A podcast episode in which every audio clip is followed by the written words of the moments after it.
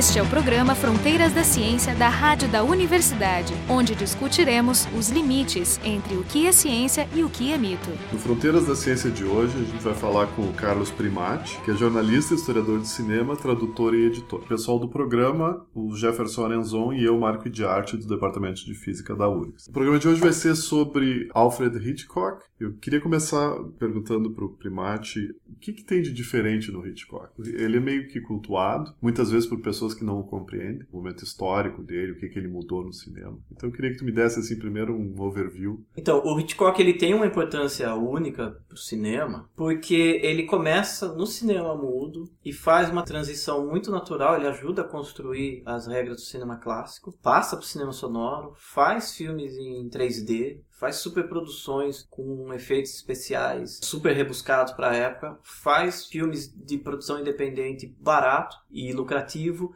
e consegue ainda fazer a transição para o cinema moderno então ele é um retrato da trajetória do cinema desde os primórdios até chegar em meados da década de 70. E ele foi sendo descoberto por cineastas e críticos enquanto estava em atividade. Ele era sucesso desde muito novo e isso incomodava parte da crítica. Ele faz muito sucesso, portanto ele não pode não... ser bom. E aí teve aquele episódio clássico da crítica francesa, falou assim, não, esse cara é genial. Ele faz cinema autoral, ele consegue colocar problemas muito pessoais num formato comercial e lucrativo. Então ele é tipo a fórmula perfeita, né? Mas isso que você falou é muito interessante. Muita gente gosta do Hitchcock sem necessariamente compreender a obra dele. A pessoa ama o filme, acha fascinante, encantador, entende tudo no filme, mas não está realmente assimilando o que, que o Hitchcock coloca ali. E eu acho que esse é o grande segredo da renovação da obra dele, porque a cada momento você vê coisas novas. Mas você vê muito filme daquela, daquela época, dos anos 50, 40, 60, que eles envelheceram muito mal, eles perderam a relevância. Talvez por causa da relação humana entre os personagens, talvez por, causa de um recurso de roteiro que caiu muito em desuso e tal. E o Hitchcock, é, se você sabe olhar o filme dele, além de você ver essa questão do entretenimento que funciona até hoje, por questão técnica, né? Ele montava muito bem, ele dava um ritmo muito bom, então você se envolvia com as cenas, ainda você consegue se aprofundar no aspecto psicológico, na leitura que ele faz do mundo. O Hitchcock, ele pegou aquela transição, pelo menos na Inglaterra, do filme mudo para o filme sonoro. A imagem que eu tenho, pelo menos, do, dos filmes mudos, como eles não podiam se utilizar da, da expressividade da fala, eles tinham que usar a caricatura. Então, é aqueles pastelões, com reações exageradas. Então, o Hitchcock, quando ele entra com esse gênero policial, sombrio, o quanto ele inovou no estilo. Na, no período mudo dele, no período silencioso, foi de 25 a 29, é, ele fez filme de vários gêneros. Ele faz muito melodrama, ele fez algumas comédias, não tão memoráveis, mas ele já fez, o terceiro filme dele é um filme de suspense, que é o The Lodger que passou no Brasil como Estrangulador de Louros. Ainda mudo. Ainda mudo, 1927, que é a primeira história filmada do Jack Stripador. Ele consegue criar uma série de situações de suspense visualmente, obviamente, porque não tinha som, usando recursos inventivos, por exemplo, o suposto assassino chega numa pensão e se hospeda num dos quartos. O casal que é dono dessa pensão começa a desconfiar dele. E aí, para mostrar que esse inquilino era um sujeito inquieto, nervoso ou que preocupante, eles mostram que ele estava no andar de cima andando de um lado para o outro. Você olha para a cena, é o ponto de vista do, desse casal, de, eles olham e o lustre está balançando. Só que o Hitchcock não ficou satisfeito em, em, apenas mostrar o lustre balançando, aí ele mandou construir um piso de vidro. Quando você vê a cena, você vê as pernas, né, os passos do ator andando para cá e para lá. Como se fosse um efeito especial. Exatamente.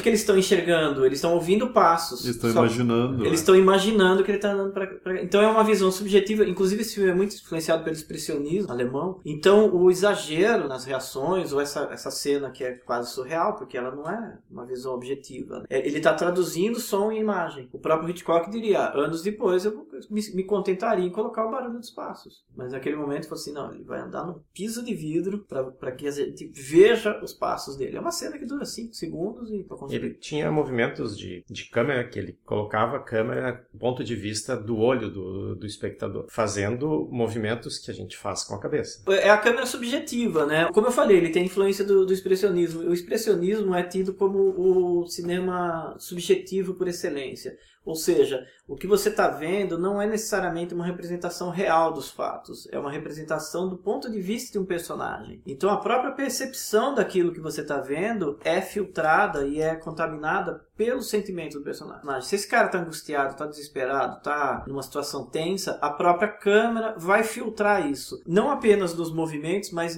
no, no que ela capta. Por exemplo, no psicose, você está fugindo com um dinheiro roubado e um policial te para, a visão subjetiva, quando você olha para a cara do policial, ele é o símbolo máximo da autoridade, da opressão, do perigo. Mas fica mais fácil fazer o suspense com isso, não? Com certeza. E aí, voltando ao The Lodge, na questão do suspense, você perguntou se, se existia filmes assim na época. Existiam filmes de mistério, histórias adaptadas, por exemplo, de Sherlock Holmes. Alguém morreu, vamos investigar e descobrir quem é. Mas você construir toda uma narrativa que depende exclusivamente você falar assim, mas esse cara é o assassino ou não é? Se não for ele, é quem, né? Você ficar o tempo todo se perguntando. Isso aconteceu no The Lodge, que a gente pode considerar praticamente o primeiro filme de suspense da história. Na história original, que é baseado num livro do Jack Stripador, esse inquilino ele era o assassino. Só que o Hitchcock tinha escalado um galã da época chamado Ivor Novello e ele não poderia representar um assassino. Então no final tem uma reviravolta mirabolante que inocenta ele, daí tem um final feliz e, e supostamente pegam o assassino fora da tela, assim, ah, capturaram fulano na, na outra. Mas isso é a exigência do ator? É exigência, digamos assim, de todo o sistema. O agente, o ator, o estúdio, a produtora. Isso é meio estranho para nós hoje em dia, a gente lê como um fato histórico, né? Que os galãs não podiam representar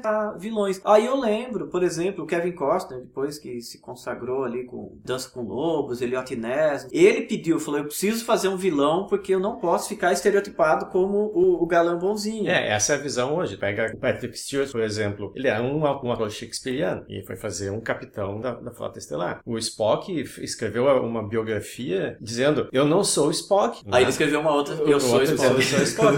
Desistiu, mas, né? Mas assim, o, o conceito do bom ator hoje é, o, é a versatilidade. E Brad Pitt, no auge que ele era galã, ele fazia filme de serial killer, filme de retardado mental, dos 12 macacos. Então ele fugia dessa imagem pública dele do galãzinho e as pessoas iam no cinema pra ver uma imagem grotesca, o cara tudo esculhambado, barbudo e tal. Como eu falei, a gente tem que ter essa visão histórica, né? Ah, na década de 20 era inconcebível, na década de 40 era inconcebível. E sobre a transição pro sonoro, o, o Hitchcock, ele era muito ligado as novidades e a tecnologia. Isso é uma coisa interessante para falar, porque às vezes quando a gente fala cinema clássico, as pessoas pensam em uma coisa conservadora. O Hitchcock não, ele ficava o tempo todo buscando o que tinha de novo. Ele tem toda essa escola no cinema mudo, foi essencial para o desenvolvimento da narrativa dele, que é calcada principalmente em imagens e não em diálogos explicando o que está acontecendo. Mas ele tinha uma ansiedade de passar para o cinema sonoro, tanto que quando surgiu a novidade ele ficou insistindo lá com os produtores lá do estúdio para transformar o filme que ele estava fazendo naquele momento como mudo em filme sonoro, que é o Chantagem e Confissão de 1929. Mas ele conseguiu isso e aí esse filme tem essa curiosidade, ele existe a versão muda e a versão sonora, é completamente diferentes, filmagens diferentes. Assim. Até a maneira de atuar é diferente, né? Exatamente. Atores. A atriz que era protagonista era uma polonesa chamada Annie Ondra, que tinha um sotaque terrível, assim, incompreensível. Aí a solução que arrumaram, ela só fazia a mímica do diálogo e uma atriz ficava sentada fora de cena, diante do microfone, falando. E não encaixa de jeito nenhum. Você vai assistir o filme, é lá a boca muito antes. e, então, tecnicamente, ele ainda é bem problemático. Mas é um dos grandes filmes dele da Eles não tinham como dublar depois? Acredito que não, que tem várias histórias histórias, assim, a orquestra estava presente na cena, sabe? Tem umas coisas Sim. absurdas, assim. Tem um filme sonoro dele dessa época. Conforme o, personagem vai andando em cena, o, o som vai abaixando e subindo, porque provavelmente tem um microfone que não acompanhava o ator. E o início do cinema sonoro é muito ruim. Você viu filmes incríveis de 28, 29, 1926, assim, tem coisas que, para quem não conhece cinema mudo, você assiste certos filmes dessa época, você fala assim, cara, nunca na minha cabeça passou por aí. Aí você pega ali é, 29, 30, 31, 32, tem muita coisa ruim. O ator tinha uma mobilidade menor, a câmera era mais estática, você ia arrastar a câmera e ia fazer um barulho terrível. O fascínio do som fez com que, nossa, vamos filmar aquelas peças grandiosas. Era diálogo, diálogo, diálogo, diálogo, diálogo. Então o cinema tem uma perda muito grande com manifestação artística mesmo. Esse é o momento de se fazer uma refilmagem. Né? Não hoje que eles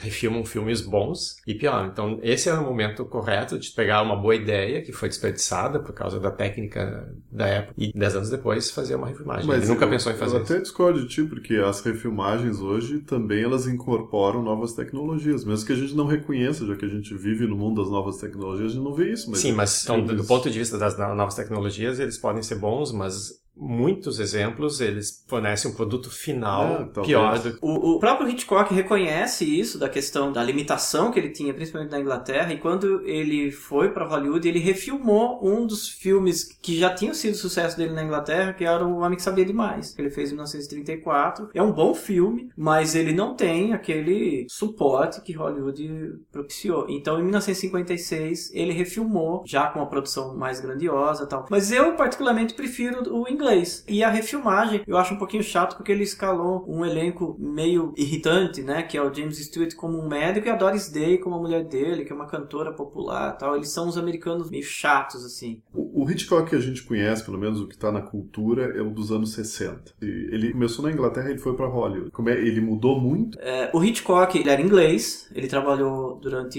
de 1925 até 39 na Inglaterra, aí ele foi levado para Hollywood pelo David Sells, que era um mega produtor da época, é o produtor do King Kong, e depois ele produziu O Vento Levou tal. Era um cara com megalomania, assim. O Hitchcock, durante a década de 40, ele fez muita coisa diferente e interessante, mas ele era basicamente um diretor de espetáculo. Então, os filmes dele eram grandiosos, com astros famosíssimos tal, e, e eram muito populares. Então tinha Cary Grant, Ingrid Bergman, Laurence Olivier, John Fontaine. Nos anos 50, que é quando ele começa a fazer os filmes coloridos, ele ganha uma liberdade criativa grande, porque ele passa a ser o produtor dos próprios filmes dele. E ele faz alguns filmes coloridos que são muito populares hoje em dia, até, que é tipo Janela Discreta, O Próprio Homem que Sabia Demais, o Um Corpo que Cai, em trio internacional. Mas a visão que a gente precisa ter para entender qual que é a pegada do Hitchcock é que até esse momento, mesmo ele fazendo um corpo, um corpo que cai, que aliás foi um fracasso na época, a crítica e o público detestaram o filme, mas mesmo ele fazendo algumas coisas pessoais, alguns filmes um pouquinho mais perturbadores tal, ele era um diretor glamouroso de espetáculo. Então era Grace Kelly vestindo os figurinos mais incríveis da história do cinema, o vestido que ela usa num dos filmes é o vestido mais copiado para casamento até hoje e tal. Então ele tinha todo um glamour que envolvia Grace Kelly, Cary Grant. Ele não era um artista autista, né? Ele era um cara completamente ligado a um sistema de estúdio. O, inclusive, o que é tido como genial no sentido do Hitchcock nesse aspecto é que ele conseguia se adequar à exigência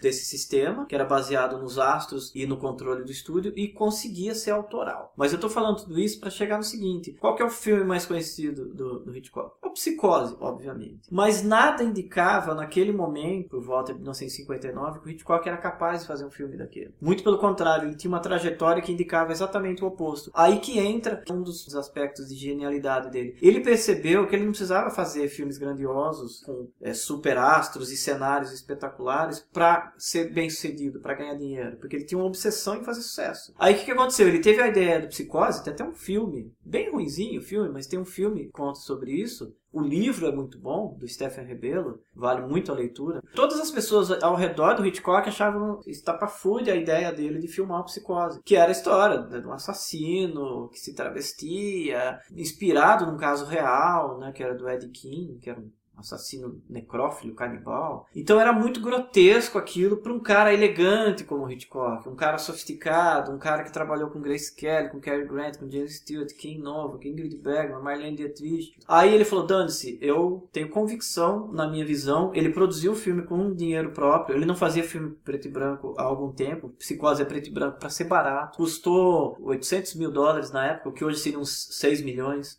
sendo que um, um, filme do Hitchcock hoje em dia custaria 45, 50, 80 milhões. Foi muito simples. Ele fez com a equipe de TV para baratear os custos. Então, diretor de fotografia, montador, toda a galera era da TV. A trilha sonora famosíssima, que é só cordas, violino violoncelo, ela é assim porque o, o salário que ele ofereceu para Bernard Herrmann era muito menor. Daí ele falou, ó, só posso te pagar tanto, daí por esse valor eu não posso contratar uma orquestra de 100 peças, então vou fazer com um quarteto de cordas. Então o que, que o Hitchcock provou ali com o Psicose? Que ele podia fazer um filme muito barato e ser sucesso. Aí qual foi a consequência disso? Foi a maior bilheteria da história da, carreira dele. E aí foi influente por quê? Porque era, o filme era brilhante, genial, contava uma história maravilhosa? Não, porque ele mostrou, ele apontou como fazer um filme barato ser bem sucedido. Tem muita imitação do Psicose, muitos estúdios de filmes de gênero da época, de ficção científica, terror, que faziam filmes coloridos em widescreen, começaram a fazer filmes preto e branco, de novo. Então tem uma infinidade de imitações do Psicose na época, tudo com diferentes graus de, de, de êxito, mas que eram filmes lucrativos. Então essa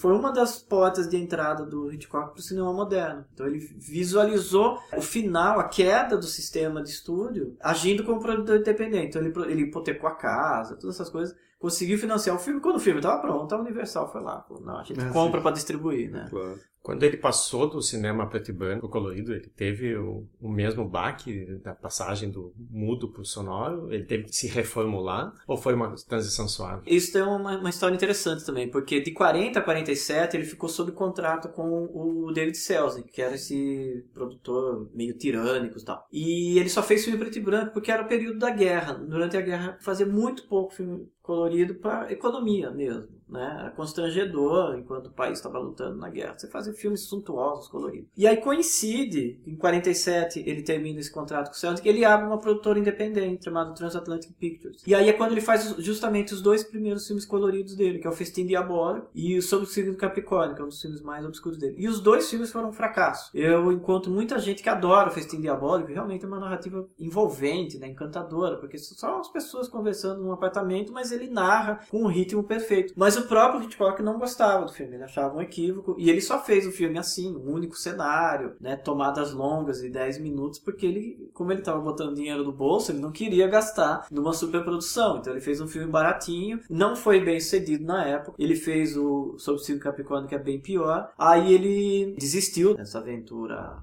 independente e foi trabalhar para os outros estúdios, para Warner, para Fox, etc. Mas sendo para produtor. Mas sobre a cor, ele tem duas experiências interessantes. Por exemplo, no Disque para Matar, que é uma história de um triângulo amoroso, a Grace Kelly, que é a protagonista, ela usa vestido de cores diferentes dependendo do estado de espírito dela. Então, por exemplo, quando ela tá com a amante, ela usa um vestido vermelho maravilhoso, assim, que né, exala paixão, assim, tal. Daí quando ela tá com o marido, ela tá com um vestido branco, meio falar que ela é pura tal. Tem uma reviravolta no filme que ela é, começa a ser acusada de ter assassinado um, um cara intencionalmente. Ela matou esse cara em legítima defesa, mas tem uma reviravolta lá que começa a indicar que ela planejou a morte do cara. Aí ela vai vestindo um figurino cada vez mais sombrio, começa a usar marrom tal, e daí no final do filme ela tá totalmente de luto. Então o Hitchcock usa as cores nesse sentido. Mas mais importante ainda, na questão do uso da cor, aí o Hitchcock conseguiu se adaptar com essa nova possibilidade narrativa, no Vértigo, né? Um corpo que cai. Que ele usa muito verde e vermelho em cena. Imagino que todo mundo viu esse filme, mas quem, quem quiser rever, você olha exclusivamente é, pensando o seguinte: o verde simboliza a paixão do protagonista. A mulher usa verde, ela tem um carro verde. A água que ela cai é de um verde absurdo, né? Tem verde em tudo. E o vermelho é o perigo. Então tem uma cena clássica quando ele vai encontrar a moça lá no, no restaurante, meio como detetive particular, ela aparece num perfil maravilhoso, assim, e todas as paredes do restaurante são num vermelho, assim, exagerado. Então, quando você vê aquela, só aquela imagem estática, assim, do perfil dela com aquele fundo vermelho, assim, você está correndo um grave risco, né? Porque essa mulher representa o perigo. E o Hitchcock usa isso de uma maneira muito natural dentro do filme. Tem um exagero de usos de verde e você, se você assistir o filme só prestando atenção na história, você não, não chama atenção isso. Mas daí você vai ver por, que, que essa mulher usa verde o tempo todo? Porque ela é o, o gatilho dessa paixão obsessiva que o protagonista tem. Inclusive é um filme que tem um, milhares de leituras psicanalíticas, né? E é também um filme sobre cinema, porque um cara que quer construir uma mulher na imagem de outra, né? Então é como o Hitchcock pegando as atrizes dele e transformando. Esse negócio das atrizes, tu disse que ele trabalhou com, com gente muito grande, né? Mas eu, eu li em algum lugar que ele tinha problemas com os atores, né? Que ele considerava que os atores tinham que ser completamente escravos das ordens dele, do que, que ele decidia, que ele não gostava de, de nada que fosse muito rebelde. O maior problema que ele teve, nesse sentido, foi quando ele trabalhou com o Paul Newman no Cortina Rasgada, que é um filme que, no geral, assim, ele é um equívoco, né? Ele é um filme tecnicamente bem feito, mas é um filme pouco memorável. Aí que aconteceu? Ele vinha de um fracasso, o Hitchcock, que era o Marne. E aí ele precisava reerguer a carreira. Daí ele falou assim, pô, vou pegar os dois astros mais populares do momento e botar no meu filme. E naquele momento era o Paul Newman e a Julie Andrews, né? Duas figuras completamente incompatíveis. E o Paul Newman vinha daquele negócio do, do, do método, método né? né? E aí o Hitchcock falou, bom, nessa cena você pega, vai até ali e abre a porta. Aí o Paul Newman falou, mas qual é a minha motivação para eu Sim, abrir a porta? Daí o Hitchcock fala, o seu salário! O Hitchcock é uma figura muito popular, né? Então muita coisa gruda nele, assim. Se a gente pesquisa, não é necessariamente verdade. Ele dava muito espaço para improviso. Ele chegava com o roteiro pronto no set, mas ele mudava, ele cortava diálogos, ele deixava. Quer dizer, a história é que o atores são gado não é Então, verdade. a questão do, do ator são, de ator é gado, ele falou, e inclusive quando virou polêmico, ele falou assim: não, eu não falei que ator é gado, eu falei que ator deve ser tratado como gado. então ele deu uma piorada na situação. Até tem uma história famosa famosa, assim, eu não sei necessariamente quando ele deu essa declaração, mas em 1941 ela já era famosa, porque ele chegou num set de filmagem do, de uma comédia bem bobinha dele, chamada O Casal do Barulho, que é, era Carol, Carol Lombard e o Robert Montgomery eram os protagonistas. Aí quando o Hitchcock chega no, no set, tem um, dois bezerrinhos, sei lá, e escrito Carol Lombard e Robert Montgomery. E, e tinha sido a Carol Lombard que providenciou essa piada, mas era uma brincadeira. Então a gente percebe percebe que os atores aceitavam isso. O Cary Grant trabalhou com ele desde 1941 até 1959. O James Stewart desde 1948 até 1958. To todos se aposentando. A Ingrid Bergman trabalhou com ele o tempo todo até se casar com o e mudar para Itália. A Grace Kelly fez três filmes seguidos do Hitchcock e virou Princesa de Mônaco. Eh, não tem histórias, eu não lembro nenhuma do momento, de atrizes que se recusaram a voltar a trabalhar com ele, ou atores que se recusaram a trabalhar. Né? Teve alguns que ele não conseguiu por uma série de problemas. Ele tinha um desejo imenso de trabalhar com Audrey Hepburn. Eles estavam desenvolvendo um filme e ela ficou grávida. É muito difícil ficar falando do, do caráter, do temperamento, seja lá da pessoa, mas assim, a gente vê exclusivamente os atores voltando a trabalhar com o Hitchcock com prazer. A Doris Day, quando fez O Homem que Sabia Demais, ela estava super ansiosa de trabalhar com o Hitchcock. Aí ela chegou no primeiro dia de filmagem, fez as cenas tal, chegou no segundo dia. Aí chegou um determinado dia que ela ficou irritada. Ela falou assim: Você não me dá instrução nenhuma, eu chego falando os diálogos e eu não sei se eu tô certo, se tô errado tal, não sei o que lá. Aí ele falou para ela: Quando você fizer algo errado, eu te aviso. Ou seja, o que, que passa aí a ideia? Dois conceitos básicos: que o roteiro era muito específico, os roteiros dele eram muito descritivos então você lê o roteiro, você já imagina como aquela cena ia acontecer, e que ele dava a liberdade do, do ator fazer o que quisesse, desde que não interferisse com a visão dele. Não é assim, ó, nessa hora você coloca o dedo no nariz e vira um pouquinho do lado. Ele não dava esse tipo de instrução. Porque quem fazia isso estava no storyboard e no operador de câmera, diretor de fotografia, na iluminação todos os aspectos técnicos. Então, uma das coisas do Hitchcock era o ator não atrapalhar. Então, os atores mudavam, sim, as coisas. Não é começar devagar, uma coisa nada a ver, como talvez o Paul Newman mas esse episódio da Doris Day eu acho bastante ilustrativo, porque ele praticamente não, segundo o que ela falava, ele não dava instrução, mas ele estava dirigindo, porque se ele não via nada errado no que ela estava fazendo, para que mexer? Para que falar assim, ó, oh, tá bom, mas dá para melhorar. Aí talvez você comece a ser o chato que tira essa confiança do ator. Quando a gente vê o, os filmes do Hitchcock com o Cary Grant, você enxerga o Cary Grant ali. Ele era meio canastrão, ele era carismático, bonito e tal, mas ele era canastrão. Então ele, o Cary Grant é sempre o Cary Grant.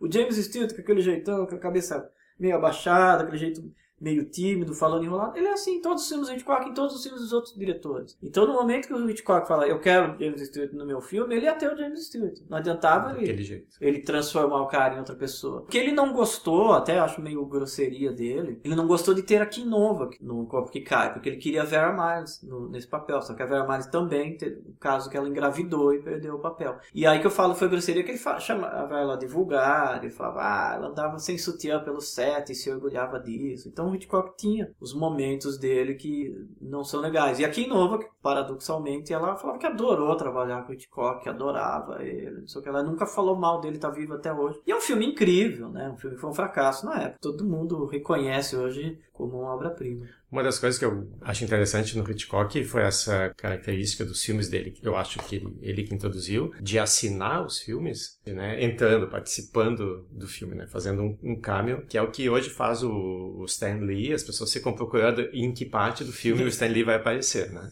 Tudo isso que a gente está falando vai compondo por que a gente chama o Hitchcock no gênio, né. Um dos aspectos dele, ele sabia muito vender a imagem dele. Então se a gente pensar, principalmente na época que ele teve no auge, né, década de 30, 40, 40, 50, 60, né? Você conhecia o ator, você sabe quem é o Chaplin, porque ele era um ator. O Orson Welles era ator, o Hitchcock não era ator. Então, como que é a cara do John Ford? Qual a cara do Fritz Lang? Qual a cara do C.S.B. DeMille? As pessoas não conheciam fisicamente. Mostrar uma fotografia, falar quem é esse cara? Ah, é o Hitchcock. O que, que ele é? Ele é diretor de cinema. É porque ele teve essa genialidade de fazer um marketing pessoal muito forte. Ele tinha assessoria de imprensa desde a década de 30, já que ficava plantando notícias dele na imprensa, por mais desinteressante que fosse.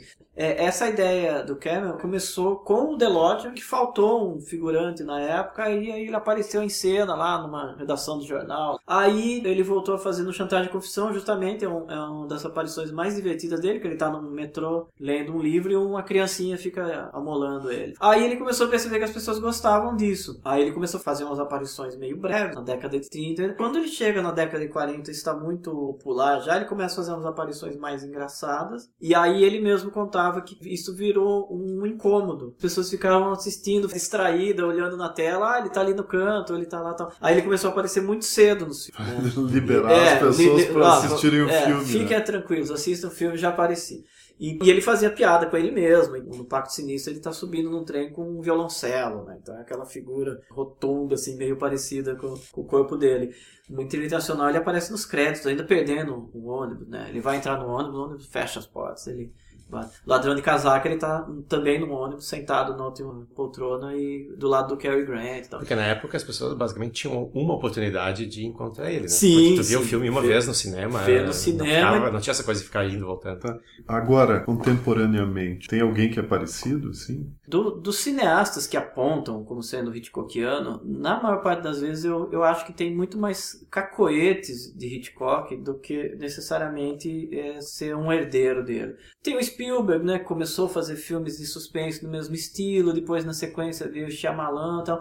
São cineastas que eles dominam a técnica do suspense, sabem construir uma cena que te deixa tenso ao estilo dos filmes do Hitchcock, mas são cineastas que oferecem ideias ideias menos perigosas. O Hitchcock tinha um mergulho sombrio na, na alma humana que eu acho que é, que é mais interessante, que às vezes a gente vai ver em cineastas que não são necessariamente associados a ele. Né? Se você for ver o Vértigo, Psicose, Pássaros, são filmes mais sombrios. E ele tinha dois mestres, que era o Murnau, que fez Nosferatu, Última Gargalhada, Sunrise e tal, e o Fritz Lang, que fez, por exemplo, M, o Vampiro do Pseudófilo. Para entender o Hitchcock, é mais interessante ver quem são os mestres dele do que ver os imitadores. Tem alguns bons, sim, cineastas da década de 70, principalmente, que abordaram um pouco o Hitchcock, por exemplo, o Brian De Palma, e o Dario Argento. Eles faziam uma espécie de mimetização assim, do Hitchcock, que o Hitchcock ele era misantropo. Se você assistir os filmes dele atentamente, você vai perceber que ele tinha um certo desgosto com o ser humano, assim, né? Tem muito final de filme dele que é meio engraçado ou ambíguo, assim, mas na verdade eu vejo muito mais uma desesperança na, na raça humana do que uma visão bem humorada, né? Ele retrata praticamente em todos os filmes dele o fracasso do casamento, uma obsessão que, que não vai te levar a nada. Então esses temas para mim são muito mais interessantes. Por exemplo, psicose. A moça morre, daí a irmã dela e o namorado, né, o namorado da moça que é assassinada, vão investigar e termina o filme, eles não formam um casal. Num filme hollywoodiano mais clássico, você fala assim: "Ah, ela morreu, mas pelo menos o amor venceu e esse casal", entendeu? Então o Hitchcock evitava essas bobagens que às vezes a gente vai ver num suposto imitador dele. Nesse sentido, eu quero citar um cineasta que eu acho que é muito Hitchcockiano embora o cinema dele esteticamente seja diferente, que é o David Lynch. O David Lynch tem uma influência enorme do Hitchcock e ele também tem essa visão de mundo meio pouco otimista, né? Os filmes dele também retratam muito o fracasso do amor, né? Derrota do ser humano. David Lynch é uma mistura do Hitchcock com os personagens do Fellini. Né? Pois é, ele tem esse lado surrealista, né? Que o Hitchcock teve muito pouco, apesar que ele, ele trabalhou com Salvador Dali em 1945. Mas ele não tem esse surrealismo que marca o, o Lynch, embora o Hitchcock tenha cenas de sonho, o vértigo, o corpo que cai, é uma influência muito grande do, do, do Lynch. E é um filme que tem sonho, né? E tem sonho dormindo e acordado. Uma última coisa que eu queria falar, entre julho e outubro, acontece no MIS, em São Paulo, no Museu da Imagem do Som, uma exposição do Hitchcock. Eu fui convidado para colaborar e vou ministrar um curso sobre o Hitchcock que vai ter 36 horas. E eu estou organizando uma coleção de livros com antologias de artigos sobre o Hitchcock chamado Única. Esse nome é inspirado numa chave que aparece num filme do Hitchcock que se passa no Brasil, no Interlúdio a chave se chama Única. Eu e a Beatriz Saldanha, que estamos organizando essa antologia, e a gente teve a felicidade também de ser convidado para lançar essa antologia no aniversário do Hitchcock, que é dia 13 de agosto, na exposição do MIS. É, mesmo a gente estando em 2018, o Hitchcock morreu em 1980, a renovação do interesse pela obra dele é uma coisa notável. Assim. Tá, então esse foi o Carlos Primati, que é jornalista, historiador de cinema, tradutor, editor, um monte de coisa, né? Mas agora ele estava na persona persona de historiador de cinema, e conversou com a gente sobre o Hitchcock. Pessoal do programa, o Jefferson Arenzon e eu, Marco de Arte, do Departamento de Física da URGS. O programa Fronteiras da Ciência é um projeto do Instituto de Física da URGS.